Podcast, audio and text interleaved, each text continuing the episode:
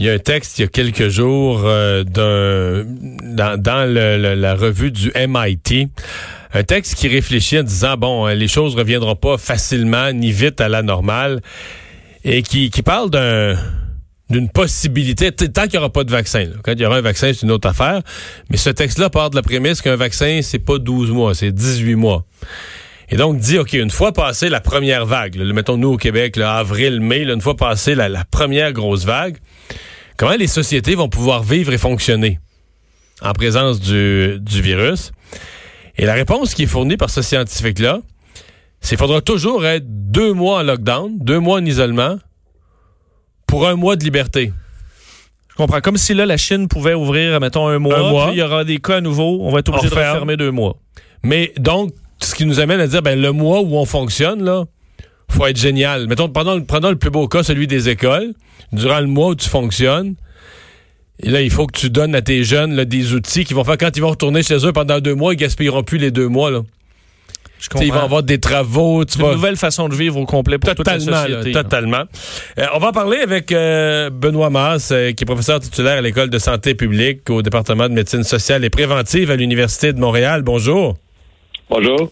Est-ce que ça vous apparaît complètement cinglé comme thèse ou ça peut tenir la route, cette, idée que tant qu'il n'y aura pas de vaccin, il n'y aura jamais une liberté totale? Il va falloir, faudra avoir une alternance entre des, des lockdowns, des isolements et euh, des périodes de liberté?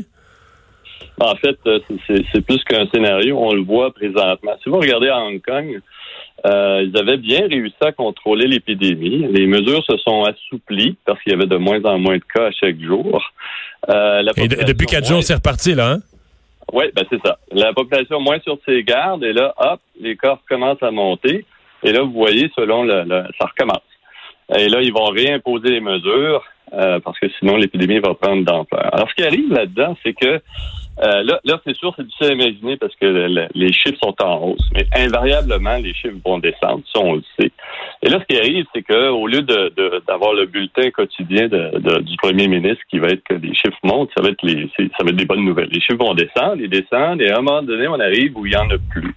Et c'est là la pression qui est énorme sur les gouvernements. Et aussi, la population se dit, bon, ben, c'est fini, on peut ressortir, on peut recommencer à l'école, et ainsi de suite. Et, et c'est là que ça va être vraiment difficile parce que de maintenir les, les mesures, euh, de maintenir la population sur le qui-vive devient excessivement difficile. Typiquement, si on regarde l'Ebola, par exemple, euh, typiquement, l'OMS euh, déclare l'épidémie comme terminée dans une région, dans un pays, lorsqu'il y a 42 jours consécutifs sans infection. Et pourquoi 42? Ben, c'est deux fois la période d'incubation. Alors, si on pour qu'une épidémie soit déclarée terminée, il faut que pendant 42 jours consécutifs, il n'y a pas apparition d'un seul cas. Oui, ça c'est pour l'Ebola, parce que ça fonctionne la période d'incubation. Alors, pour la, la, COVID... Ça serait 28 jours, là. Exactement, 28 jours. C'est quatre semaines où la population voit qu'il n'y a aucun cas chaque jour. Quatre semaines consécutives sans cas. Et, faut, et avant ça, on a vécu une diminution des chiffres. Alors ça, ça se fait sur euh, peut-être probablement sur deux semaines. Alors on parle de six semaines où tout ce qu'on a, c'est des bonnes nouvelles, mais on ne peut pas bouger. Alors la pression, à un moment donné, vient excessivement forte et on relâche exactement ce qui vient d'arriver à Hong Kong. Euh, euh, et là, on relâche un peu trop tôt. Ça va prendre du temps hein, parce que quelques cas d'infection, on a vu que bon, ça part lentement l'épidémie, mais elle reprend de plus belle quelques semaines après. Et là, le gouvernement va recommencer à mettre les, les, les mesures en place. Et c'est pour ça que, bon, l'article que vous avez lu, ben, c'est ça qui est décrit. Je pense pas que ça va arriver sur 18 mois comme c'est décrit, mais on pourrait voir ça cet été à la première vague où la vague, on l'arrête et, euh, on l'arrête un peu trop tôt. Euh, tout le monde euh, va être excessivement anxieux, on peut comprendre. Tout le monde va être excessivement anxieux de recommencer à travailler, d'aller à l'école.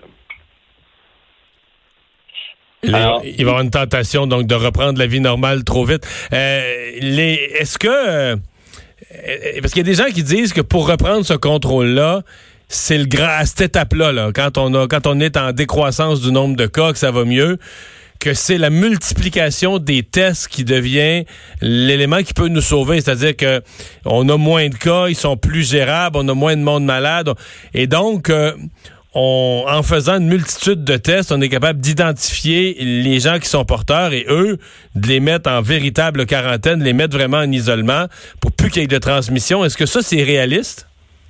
Ça peut aider, mais c'est, c'est pas quand même parfait. Il y a des cas qui passent à travers ça. Parce que là, on, pense qu'il y a quand même pas mal de, de transmission qui se fait avec les cas symptomatiques. Et ça, ça veut dire, ben, c'est pas imaginable qu'on va tester tous les Québécois. Euh, moi, je pense que ce qui va aider, là, il y a, a 3-4 jours, la, la, FDA aux États-Unis a approuvé un test rapide en 45 minutes euh, au lieu des, du nombre de jours que ça prend présentement pour avoir le résultat. Moi, par expérience, je sais que pour d'autres virus, lorsqu'ils sont capables de développer un test rapide, c'est une question de mois avant qu'on ait des tests encore plus rapides. Et là, on parle, dans le cas du village, par exemple, des tests qui prennent quelques minutes seulement. Alors, en plus, ils sont portables, sont faciles à administrer et euh, euh, là, on peut penser tester euh, des villages au complet ou des villes au complet assez rapidement, ce qu'on peut pas faire présentement. Alors, je, compte sur le fait qu'il va y avoir des développements à ce niveau-là et on en voit déjà. Alors, c'est sûr, ça vient d'être approuvé. C'est dire c'est impossible d'acheter ce test rapide-là présentement, mais il va être développé et il va être amélioré. Mais est-ce que justement, jumelé, euh, les tests vont vont vont, euh, vont s'accélérer, euh, M. Mars, mais jumelé à peut-être un, traitement, on sait qu'il y a plusieurs avenues de traitement qui existent déjà, qui pourraient peut-être au moins baisser le taux de mortalité, baisser les, les, les, complications. Est-ce que les deux jumelés ensemble, on pourrait réduire grandement le, le temps passé en cabané parce que on réduit beaucoup la, la, la, la tâche pour le système de santé? Oui, sauf le 28 jours consécutifs. Vous voyez, bon, là, on a tous ces équipements-là aussi. Euh, puis on, on, persiste à dire, OK, 42 jours sans infection, c'est vraiment, on déclare victoire là, au Congo. Si on est, on est capable d'atteindre ce, cette séquence-là de 42 jours consécutifs, on va pouvoir dire, OK, c'est fini l'épidémie au Congo, on peut, on peut, hein, on peut fermer boutique. Mais, mais, mais ici, euh, ça va être difficile tant qu'on n'a pas ce, ce, nombre de jours-là consécutifs de, de, de 28, deux fois la période d'incubation, de dire vraiment, OK, on a vraiment euh, couvert euh, complètement toute la province, qu'on est sûr qu'il n'y a pas des cas qui se propagent sans qu'ils passent à travers ce, ce filet-là. Et on sait très bien que ça prend seulement quelques cas. Ça va prendre du temps. Ça va prendre quelques cas, mais plusieurs semaines où ces cas-là, ben, finalement, vont hmm. repartir l'épidémie. Dernière question, parce que toute la discussion qu'on vient d'avoir, fort intéressante, mais porte quand même sur le, la transmission chez nous, ce qu'on peut faire pour l'éviter.